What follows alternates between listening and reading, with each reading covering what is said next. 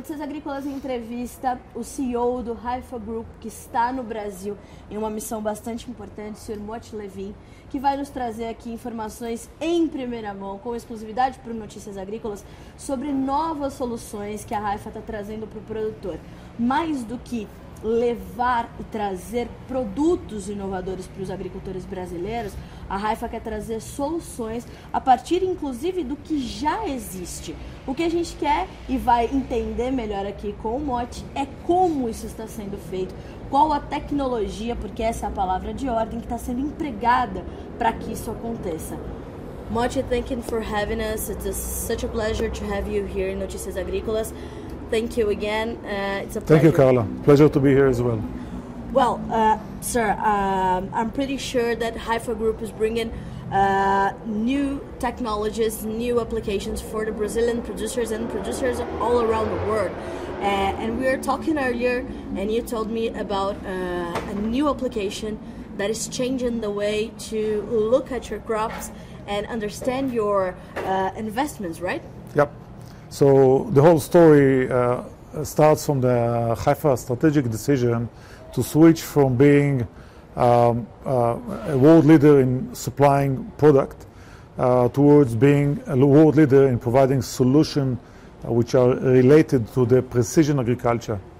Uh, so we continue to develop our product portfolio, but at the same time we invest heavily in technologies, technologies which are aimed to help the grower to better manage its farm, his farm. So uh, this uh, specific uh, um, application, the name is Croptune. Uh, it's application that Haifa invested uh, last year in, and we believe that this is a breakthrough uh, in our in the grower's ability to run his nutrition and improve the yields, and obviously to tackle any the problems along the growing stage. and it's very simple or seems simple but it's uh, a lot of uh, technology that is put in there right? Uh, you take a picture of your of your plant and this picture with all the artificial intelligence put there uh, will tell you a lot of things yes. right? You're a good student.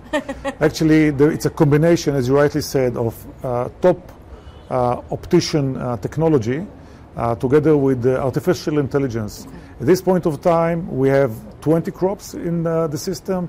By the year end, we'll have 30 crops, and it will keep growing as uh, we will invest in, the, in collecting the data. So, uh, while the other companies are investing in another equipment to tell them the data, uh, Haifa is watching the plants and uh, believing that the plants can tell you everything that you need to know to include uh, do better investments, right? Indeed. The, um, we are not in the field of investing in sensors. There are many sensors in the, in the, in the industry. Uh, um, we, we consider the plant, the crop, as the sensor. All we need to do is to learn the, the, the language that the crop is talking to us. And this is why this application is actually a bridge between what the crop is saying to what is the grower need to do. Um, um, so the, uh, the fact that by two photos we can uh, identify what is the level of uh, uh nitrogen in the leaf, uh, and from there we can take it uh, all the way to the fertilization program and actually to do and what not to do to the grower. But it's not, it's not only for the grower level.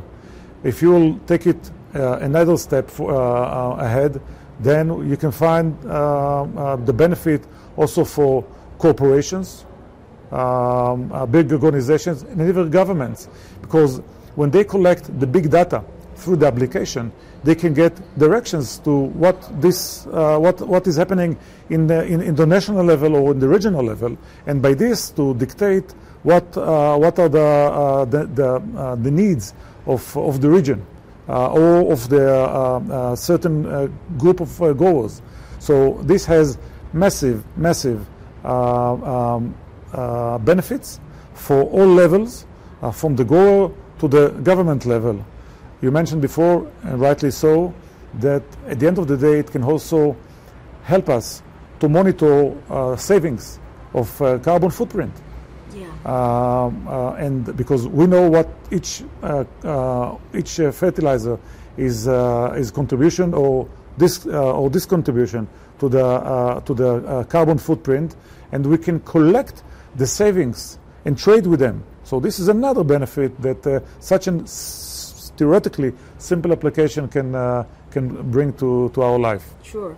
Uh, wh- when we uh, look at this the, this whole way that Haifa is doing, uh, we actually think about this uh, this present moment when the fertilizers are in huge prices and the producers, not just in Brazil but all around the world, uh, need to uh, think twice to uh, make their applications, to buy their products. So this is another tool that will help them uh, to make the right decisions, right?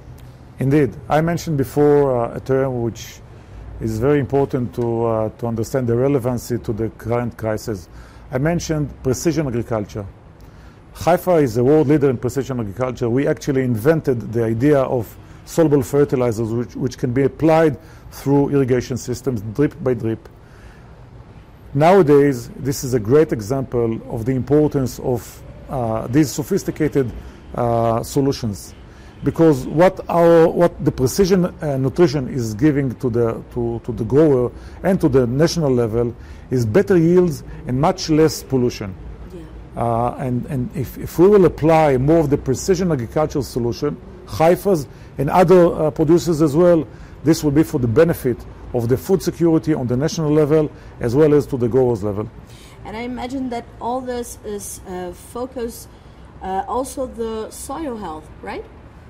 Certainly, uh, by uh, by dripping the uh, the nutrients, it means that you're using less water. You're not flooding uh, uh, like in, in the con- conservative uh, nutrition. And if you're not, if you're using much less water, there is no, you're not polluting the soil, you're not polluting the water resources, and there's much, much less gas emission. So here we are in a super sustainable solution, better yields, much less usage of water and pollution. And how the producers are receiving all this technology, how they are uh, watching all this transformation and applying that uh, in their fields. So uh, all you have to do, if you want to use the CropTune, you can just call our distributors, call Haifa uh, South America team. Uh, we have a very um, uh, efficient team here in, uh, in, in Brazil um, with, with agronomists, with technical support. I will be very happy to support you in any time. Do you feel that the the producers are um, are getting used to change their technology every crop, every season? They're investing in technology more than in, um, some years ago. Well, uh, you touched important point. Uh, we know that agriculture and, and growers uh, tend to be sometimes uh, uh, traditional Yeah. and conservative, and rightly so, uh, because they saw uh, their, their, their parents and their grandparents are, are doing the same method. Exactly. Our mission, Haifa mission, is to share the knowledge and to bring uh, as much as possible of, of our agronomist know-how, of Haifa solution to, the, um, um, uh, to the awareness of growers, not only in Brazil, all over the world. We are selling more than 100 countries. Um, it all started back in the 60s where there was no fertigation. Uh, and here we are, as I said before, in more, more than 100 countries. So it takes time, but we have the patience. And uh, uh, we are sure that the, the new generations are much easier to adapt technologies. And we are there to help them. You have a full agenda here in Brazil. What are the other goals of the Haifa Group here in Brazil? So we are active uh, in Brazil for decades. Uh, my personal goal was first to, to meet uh, our team here uh, and our distributors and agents uh, after the pandemic uh, period. Um, last time that I was visiting Brazil was before the, the COVID to see the progress. Um, we are also looking for different opportunities in the field of uh, mergers and acquisitions. Uh, we, uh, we are big believers in Brazil as a, as a growing engine for Haifa. Obviously, to buy um, an operation here, um, it's it, it, it's a strategic goal, but the um, exercising it, it's more kind of opportunistic. Whenever there will be the right opportunity, we will tackle it and we'll do it. Motti, as uh, a CEO of a group like Haifa, uh, what do you think? You think it's your uh, part of this whole scenario? We're, we get back to this uh, discussion about food security, shortage, uh, hungry. What is the Haifa part in all of this? And you, as a CEO, how do you feel? The challenges are bigger now. Obviously, the challenges are much bigger. Uh, the cost of raw material is uh, increased dramatically. Uh, there are many logistic challenges. Um, um, to ship materials to Brazil um, uh, is, uh, is became much great, much bigger issue. Um, um, there are also uh, the, the, the bureaucracy in Brazil is not helping. Uh, but I must say, Brazil is no different from other countries. I know that uh, sometimes the Brazilians they have uh, they, are, they are very critici- they have a lot of criticism about their, their country. we believe that this is a great place, a great market, great people, and uh, we see our future here. So, not just Brazil, but, so, but South America. I know you're going to another countries here, and uh, with big goals also, right? Oh yes. Uh, a few months ago, we acquired a company in uh, Ecuador. So our uh, aim is to travel to Ecuador in the next days and also to Colombia, where we established a new subsidiary uh, a few years ago, which is very successful. Um, so yeah, the entire Latin America is a very promising market for us. Uh, thank you so much. Thank again, you, Carla. Especially for bringing this technology and share them with our audience because we are talking with producers here.